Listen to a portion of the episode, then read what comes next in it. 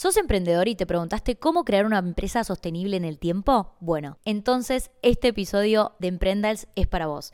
Bienvenidos a Emprendals, un podcast de emprendedurismo y marketing. Mi nombre es Belén Barragué, soy emprendedora hace 14 años. Tuve mi marca de moda por 13 años y mi empresa sigue existiendo, pero bueno, ya la vendí. Y acá te voy a compartir las claves que creo que hicieron que la empresa sea sostenible en el tiempo. No lo voy a hacer sola, acá estoy con Tito. Tito, preséntate. Hola, soy Augusto Mustafa fundador de Elephants. Estamos acá con Belu, muy contentos de poder compartir nuestra trayectoria y justamente hablar de cómo hacer para tener una empresa sostenible en el tiempo. Me parece interesante, Tito, que vos participes del episodio porque Elephants ahora en dos meses va a cumplir 10 años y teniendo en cuenta que ambas, ambas empresas son argentinas, no es fácil con la montaña rusa del ecosistema emprendedor argentino sostener una marca que dure tanto tiempo, ¿no? Bueno, vamos a hablar de varios puntos que me parecen interesantes. Yo creo que todo, todo se resume en cambio. Tenés que tener una empresa que sea flexible. Y si arrancamos por el punto más importante, vamos a hablar de producto. Creo que es clave que todo el tiempo estés desarrollando nuevas estrellitas, porque es típico que una empresa se lanza al mercado con un producto estrella, la rompe, las ventas son increíbles, todos los clientes mandan mensajes directos por Instagram y es el producto más vendido. Bueno, te va bien con ese producto espectacular. Tenés que invertir tiempo en desarrollar nuevas estrellitas que van a ser tus futuros caballitos de batalla, que van a sostener tu facturación. Ahí me gustaría sumarte, Belo, algo súper importante que es no solo esta identificación sobre nuestra estrella y ver de qué manera podemos generar nuevas estrellas, sino también a esa estrella darle la mayor diversidad de diseño constante. Eso va a generar que esos clientes puedan afianzarse y que les guste tanto ese producto que tengan múltiples productos de un mismo producto. Dicho esto, el siguiente paso, como vos mencionabas, en la creación de nuevos productos, algo que es sumamente importante es la complementación de ese producto. Es decir, nosotros, en nuestro caso, en la parte de moda, yo arranqué con pantalones y lo que empecé a hacer como segundo producto eran remeras, gorritos de lana, buzos. Hay algo que es muy importante que era mirar tu placar, identificar qué hay en tu placar para poder generar esos productos que de alguna manera pueden ser productos muy exigidos y seleccionados por nuestros futuros clientes que ya adoptan un producto estrella y quieren continuar con la marca que tanto les gusta, ¿no? Me encanta esto de agregar categorías, ir explorando. Yo sé que cuando vos recién arrancás, como que te da miedo porque decís, che, me voy a meter en el mundo del jean con lo complejo que fabricar jean, que tiene un proceso de lavado de tres meses y llega a salir mal y la inversión de dinero. Pero si empezás a diversificar, va a ser mucho más interesante tu colección y también va a ser mucho menos riesgosa. Y acompañado de esto, creo que es muy importante ampliar tu cartera de proveedores, ¿sí? Porque es como muy típico que vos haces un montón de prendas con un taller y ese taller como que tiene su sello. Entonces le da mucho más riqueza a la colección, que haya más surtido también en cuanto a estilos de confección y también porque es mucho menos riesgoso tu marca, ¿no? Porque tenés un taller que no te cumple y bueno, ya sabes que tenés el otro taller que te va a entregar y no vas a tener este quiebre de stock, que el quiebre de stock siempre trae pérdida en la empresa. Agrego que es súper importante esto de diversificar en la cantidad de proveedores, porque muchas veces sucede que hay otros ojos que ven cosas que uno no ve, y ahí es donde empiezan a surgir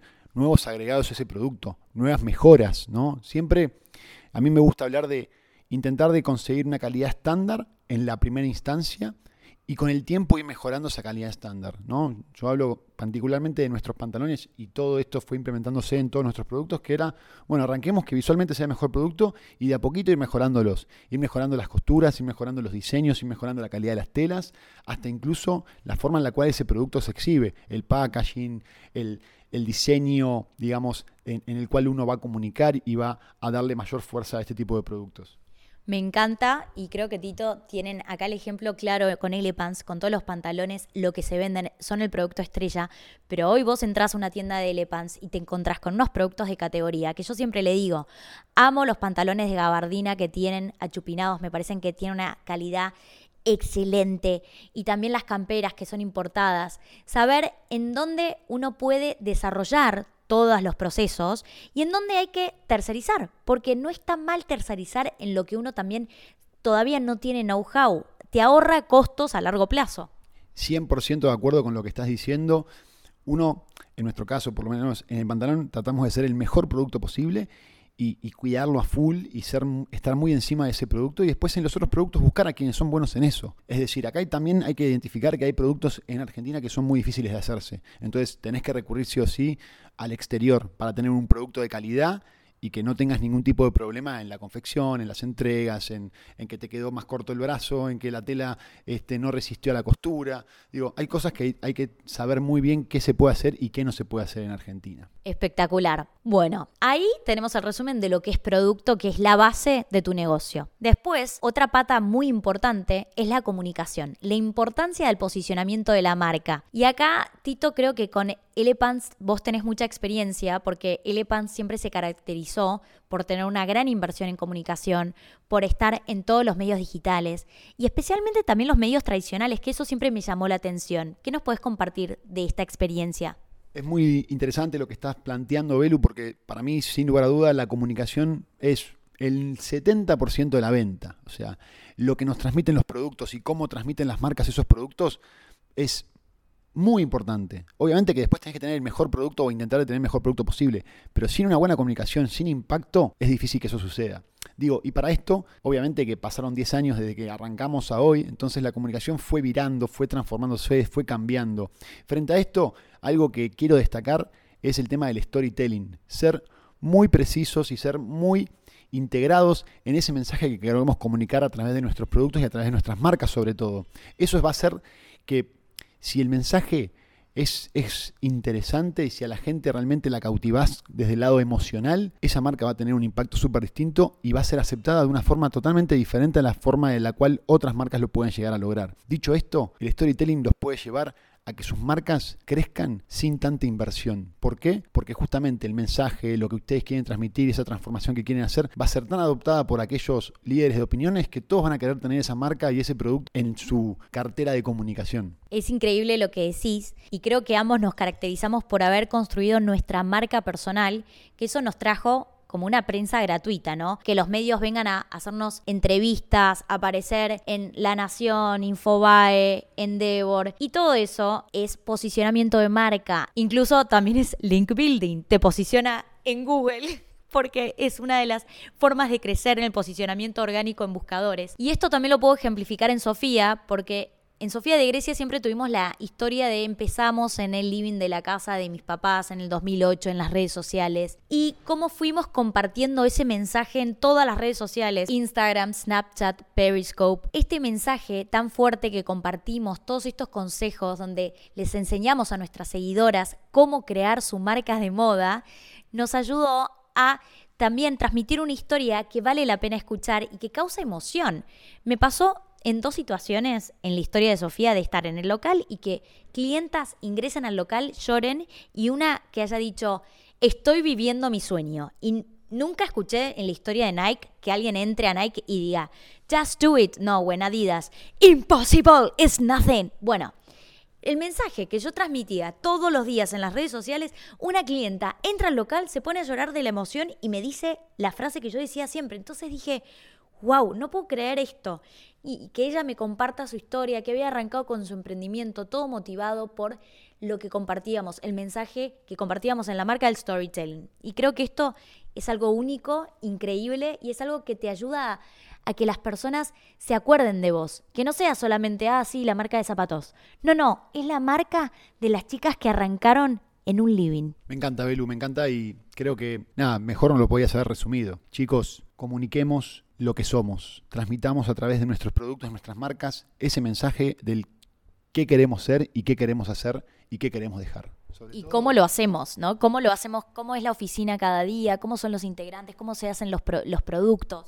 Es verdad, cuanto más mostrás, cuanto más genuino sos, genuino digo esto, la gente quiere saber el interior de las empresas, quiere saber cómo se confeccionan los productos, qué pasa ahí adentro, cómo pensamos, cómo lo difundimos, qué, cómo son esas discusiones internas. Eh, nos, parece algo súper interesante y creo que algún día podemos armar el reality de emprendedores. Lo podemos armar. Bueno, otra pata muy importante es la estructura. Si vos tenés una marca en Argentina, tenés que estar constantemente planteándote los costos fijos.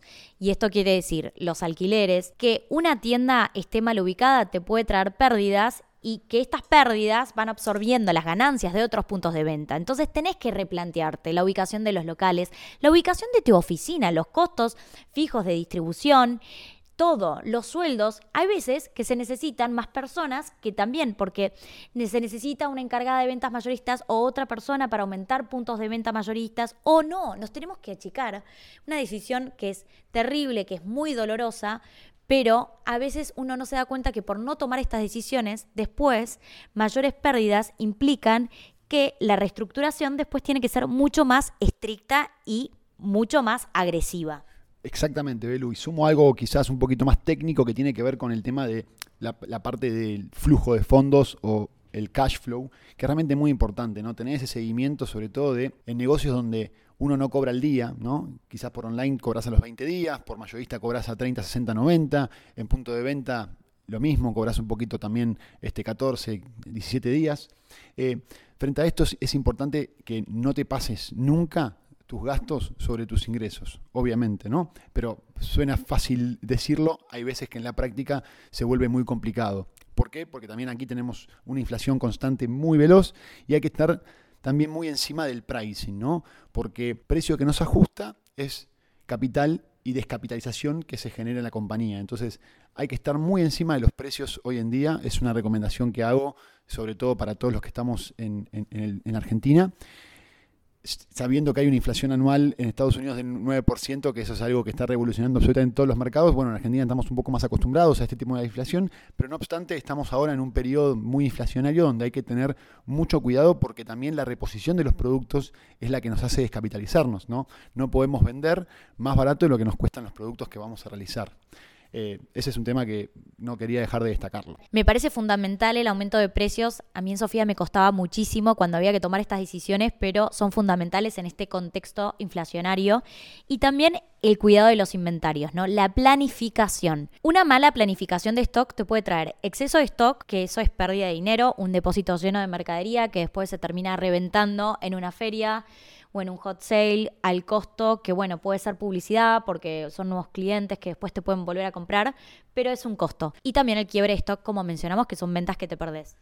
Totalmente, Belu. A mí me, da la impresión de que hoy es más que importante cuidar los productos, porque es muy complicado la reposición de ese producto, digamos, no solo por el precio, sino también por el tiempo que eso te lleva y actualmente hay un desabastecimiento que hace que, que todo digamos, se dilata un poco más. Entonces, si tenés el producto, traten siempre de venderlo al mejor precio posible porque es muy complicado la reposición.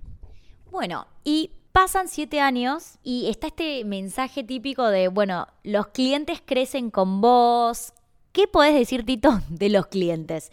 Porque captás nuevos clientes o tus clientes antiguos se quedan. En Sofía nos pasó que teníamos nuestras clientas de siempre, así que fuimos creando productos para las nuevas necesidades de estas clientas y también no dejamos nuestra línea clásica que iba con la generación de audiencia objetivo a la que apuntábamos.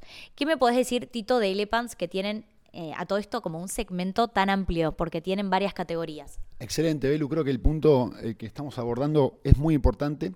En nuestro caso nos sucedió que arrancamos con un público muy objetivo, centrado entre los 15 y 25 años. Estaba muy claro. En ese momento quizás yo también tenía el mismo target que ese público que le vendía, entonces de cierta forma fue bastante más fácil obtener ese público. Llegó un momento donde nosotros nos damos cuenta de que nuestra marca estaba empezando a ser mejor aceptada por un público quizás más chico, entre 8 y 15 años, donde también nosotros como, como marca tuvimos que replantearnos en la estrategia, tuvimos que empezar a hacer los productos que nuestros clientes nos estaban pidiendo, porque nosotros en ese momento no teníamos productos para niños, y de a poco, con una buena comunicación, con mucho cuidado, con, con, mucha presencia en, en, identificar quiénes eran nuestros públicos, quiénes nos compraban, si nos compraban los mismos chicos, nos compraban los padres, si esos padres compraban porque el chico lo pedía o porque el padre le parecía que la marca estaba buena e interesante. Entonces fuimos de a poco empezando a, a trabajar sobre este tema. Las redes obviamente ayudaban mucho, muy centralizadas, como te decía, en un público quizás ya en las redes de 15 a 30, 40 años y detectar de esos quiénes son los que nos compran y por qué nos compran. Sumado a esto,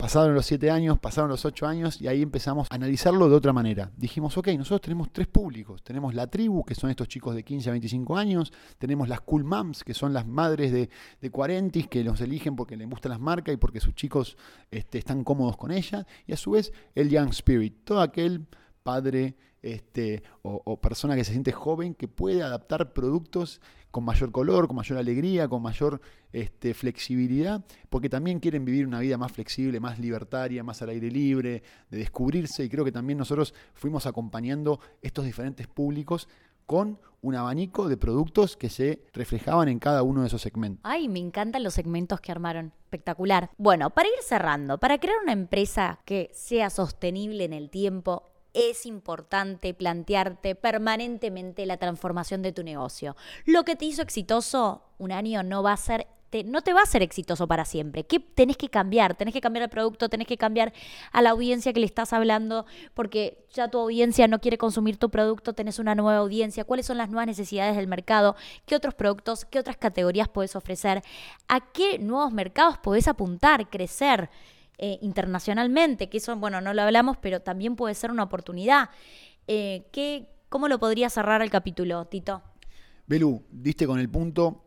La importancia en esta transformación de los modelos de negocios es constante. Dicho esto, creo que la pandemia quedó más que claro cómo nos tenemos que estar adaptando constantemente a estas transformaciones que ya son súper globales y nosotros no porque en el mundo suceda no, no, tenemos que hacerlas, sino todo lo contrario, tenemos que ir tratando de acelerar esos procesos.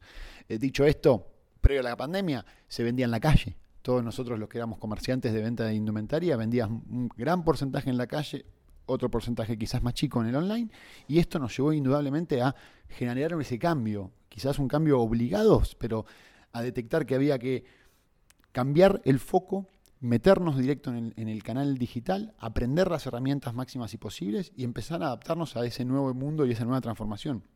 Dicho esto, ni bien abrieron las puertas de todos los locales, también acelerar ese paso hacia la parte mayorista, por así decirlo, de la calle, porque hoy la calle sigue siendo fuerte. Hay que detectar, vos mencionabas anteriormente, el punto de venta, el lugar. No es lo mismo estar en Cabildo y Juramento que estar en Kramer y Juramento. Cuatro cuadras te cambian absolutamente todo y así hay un montón de ejemplos en todo el país, no necesariamente en Capital Federal, en Gran Buenos Aires, en Provincia de Buenos Aires, sino todos los pueblos, ciudades, municipios tienen sus centros comerciales, tienen sus espacios comerciales que son de alto tránsito y hay que detectarlos para poder estar ahí al mejor costo y a un mejor precio.